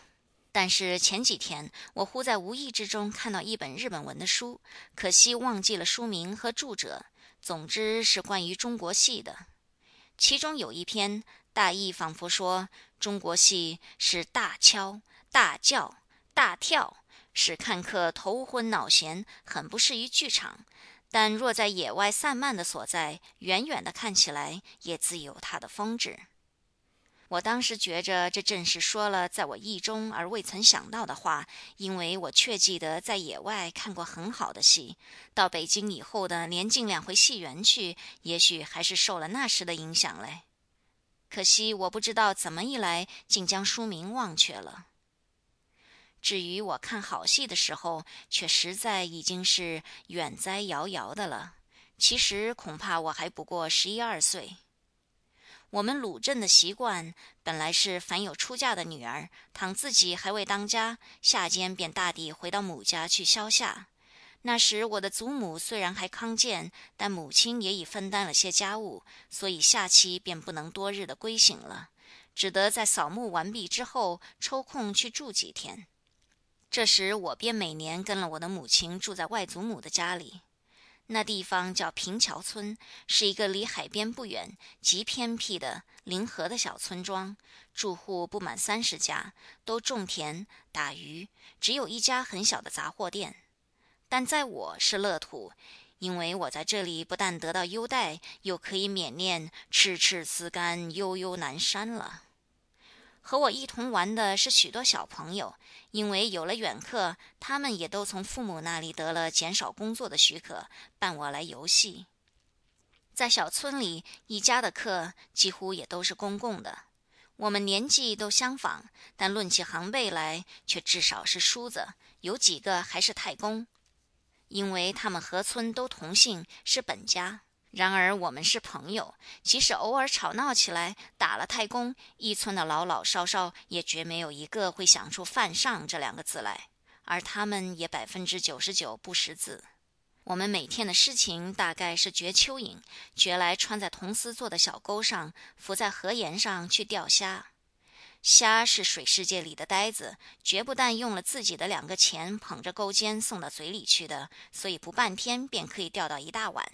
这虾照例是归我吃的，其次便是一同去放牛，但或者是因为高等动物了的缘故吧，黄牛、水牛都欺生，敢于欺侮我，因此我也总不敢走近身，只好远远地跟着站着。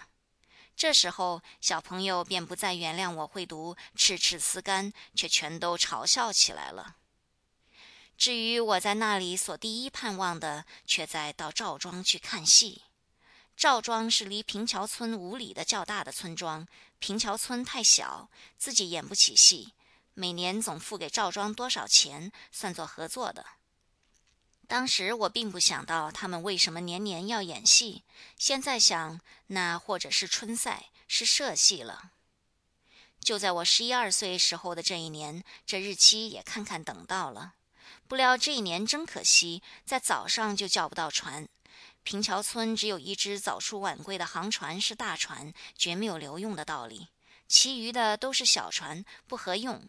央人到邻村去问，也没有，早都给别人定下了。外祖母很气恼，怪家里的人不早定，絮叨起来。母亲便宽慰一说：“我们鲁镇的戏比小村里的好得多，一年看几回，今天就算了。”只有我急得要哭，母亲却竭力地嘱咐我说：“万不能装模装样，怕又招外祖母生气；又不准和别人一同去，说是怕外祖母要担心。”总之是完了。到下午，我的朋友都去了。戏已经开场了，我似乎听到锣鼓的声音，而且知道他们在戏台下买豆浆喝。这一天我不钓虾，东西也少吃，母亲很为难，没有法子想。到晚饭时候，外祖母也终于觉察了，并且说我应当不高兴，他们太怠慢，是待客的礼数里从来没有的。吃饭之后，看过戏的少年们也都聚拢来了，高高兴兴的来讲戏。只有我不开口，他们都叹息，而且表同情。忽然间，一个最聪明的双喜大悟似的提议了，他说：“大船，八叔的航船不是回来了吗？”十几个别的少年也大悟，立刻撺掇起来，说可以坐了这航船和我一同去。我高兴了。然而外祖母又怕都是孩子不可靠，母亲又说是若叫大人一同去，他们白天全有工作，要他熬夜是不合情理的。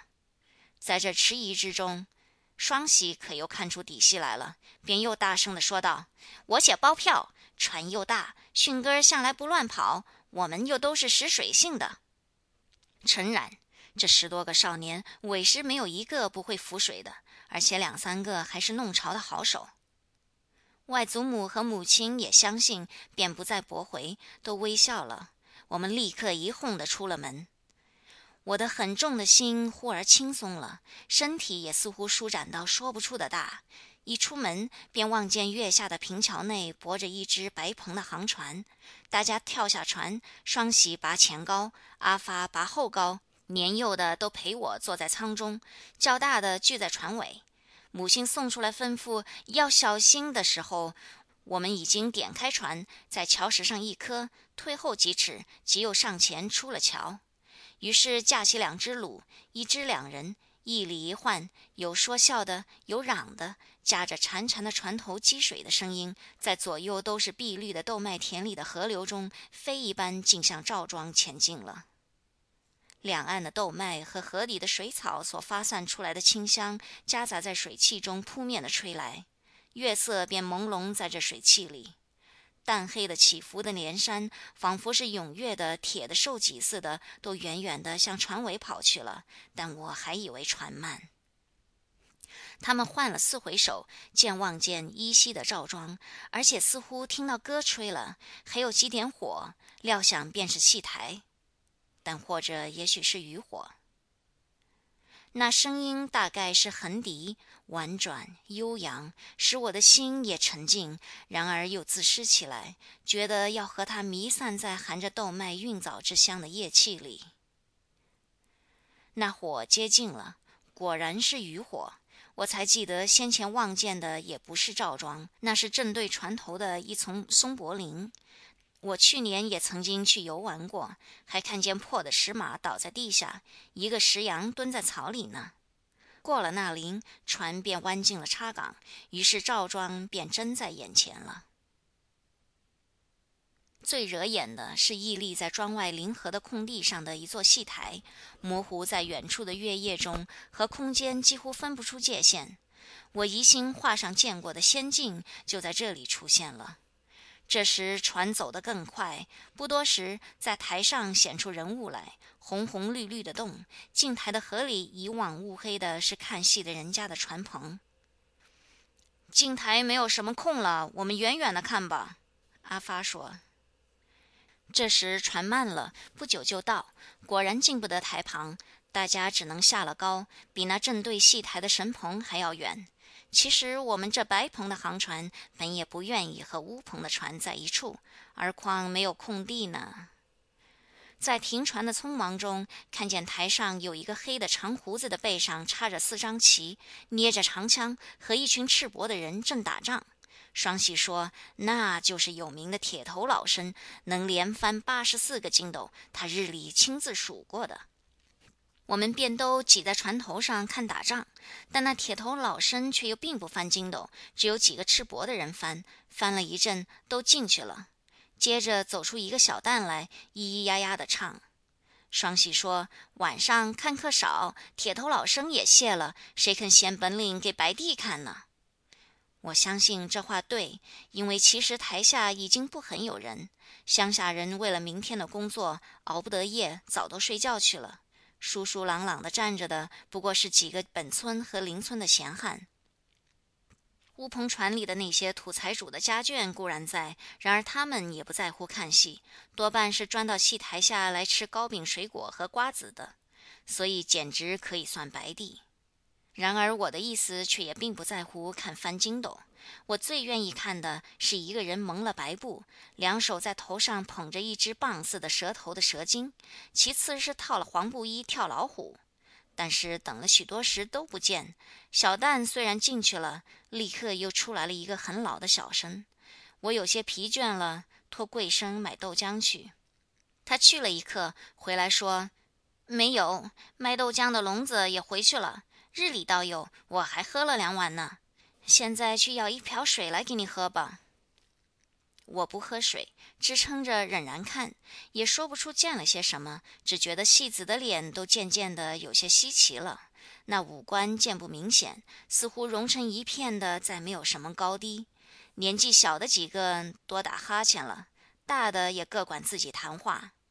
忽而一个红衫的小丑被绑在台柱子上，给一个花白胡子的用马鞭打起来了。大家才又振作精神的笑着看，在这一夜里，我以为这实在要算是最好的一折。然而老旦终于出台了。老旦本来是我所最怕的东西，尤其是怕他坐下了场。这时候看见大家也都很扫兴，才知道他们的意见是和我一致的。那老旦当初还只是踱来踱去的唱，后来竟在中间的一把交椅上坐下了。我很担心，双喜他们却就破口喃喃的骂。我忍耐的等着，许多功夫，只见那老旦将手一抬，我以为就要站起来了，不料他却又慢慢的放下在原地方，仍旧唱。全船里几个人不住的嘘气，其余的也打起哈欠来。双喜终于熬不住了，说道：“怕他会唱到天明还不完，还是我们走的好吧。”大家立刻都赞成，和开船时候一样踊跃。三四人进奔船尾，拔了篙，点退几丈，回转船头，架起橹，骂着老旦，又向那松柏林前进了。月还没有落，仿佛看戏也并不很久似的。而一离赵庄，月光又显得格外的皎洁。回望戏台，在灯火光中，却又如初来未到时候一般，又飘渺的像一座仙山楼阁，满被红霞照着了。吹到耳边来的又是横笛，很悠扬。我疑心老旦已经进去了，但也不好意思说再回去看。不多久，松柏林早在船后了，船行也并不慢，但周围的黑暗只是浓，可知已经到了深夜。他们一面议论着戏子，或骂或笑，一面加紧的摇船。这一次船头的积水声更其响亮了。那航船就像一条大白鱼背着一群孩子在浪花里窜，连业余的几个老渔夫也停了艇子，看着喝彩起来。离平桥村还有一里模样，船行却慢了。摇船的都说很疲乏，因为太用力，而且许久没有东西吃。这回想出来的是贵生，说是罗汉豆正旺相，柴火又现成，我们可以偷一点来煮吃。大家都赞成，立刻进岸停了船。岸上的田里乌油油的，都是结实的罗汉豆。啊啊！阿发，这边是你家的，这边是老六一家的，我们偷哪一边的呢？双喜先跳下去了，在岸上说：“我们也都跳上岸。”阿发一面跳一面说道。且慢，让我来看一看吧。他于是往来的摸了一回，直起身来说道：“偷我们的吧，我们的大得多呢。”一声答应，大家便散开，在阿发家的豆田里各摘了一大捧，抛入船舱中。双喜以为再多偷，倘给阿发的娘知道，是要哭骂的，于是个人便到六一公公的田里，又各偷了一大捧。我们中间几个年长的仍然慢慢地摇着船，几个到后舱去生火，年幼的和我都剥豆。不久豆熟了，便任凭航船浮在水面上，都围起来用手捉着吃。吃完豆，又开船，一面洗器具。豆荚、豆壳全抛在河水里，什么痕迹也没有了。双喜所虑的是用了八公公船上的盐和柴。这老头子很细心，一定要知道会骂的。然而大家议论之后，归结是不怕。他如果骂，我们便要他归还去年在岸边拾去的一只枯鸠树，而且当面叫他八赖子。都回来了，哪里会错？我原说过写包票的。双喜在船头上忽而大声地说：“我向船头一望，前面已经是平桥，桥脚上站着一个人，却是我的母亲。双喜便是对一说着话。我走出前舱去，船也就进了平桥了，停了船，我们纷纷都上岸。母亲颇有些生气，说是过了三更了，怎么回来的这样迟？但也就高兴了，笑着邀大家去吃炒米。”大家都说已经吃了点心，又可睡，不如及早睡得好，各自回去了。第二天我上午才起来，并没有听到什么关系八公公盐柴事件的纠葛。下午仍然去钓虾。双喜，你们这班小鬼，昨天偷了我的豆了吧？又不肯好好的摘，踏坏了不少。我抬头看时，是六一公公照着小船卖了豆回来了。船肚里还有剩下的一堆豆。是的，我们请客。我们当初还不要你的呢。你看，你把我的虾吓跑了。双喜说：“六一公公看见我，便停了椅，笑道：‘请客，这是应该的。’于是对我说：‘迅哥儿，昨天的戏可好吗？’我点一点头，说道：‘好。’豆可重吃呢？我又点一点头，说道：‘很好。’不料六一公公竟非常感激起来，将大拇指一翘，得意地说道：“这真是大师镇里出来的读过书的人才识货。我的豆种是粒粒挑选过的，乡下人不识好歹，还说我的豆比不上别人的呢。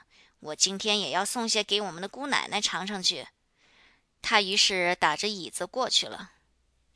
待到母亲叫我回去吃晚饭的时候，桌上便有一大碗煮熟了的罗汉豆，就是六一公公送给母亲和我吃的。听说他还对母亲几口夸奖我说：“小小年纪便有见识，将来一定要中状元。姑奶奶，你的福气是可以写包票的了。”但我吃了豆，却并没有昨夜的豆那么好。真的，一直到现在，我实在再没有吃到那夜似的好豆。也不再看到那夜死的好戏了。一九二二年十月，社戏结束。此次录音由李晶提供。鲁迅小说集《呐喊》全书录完。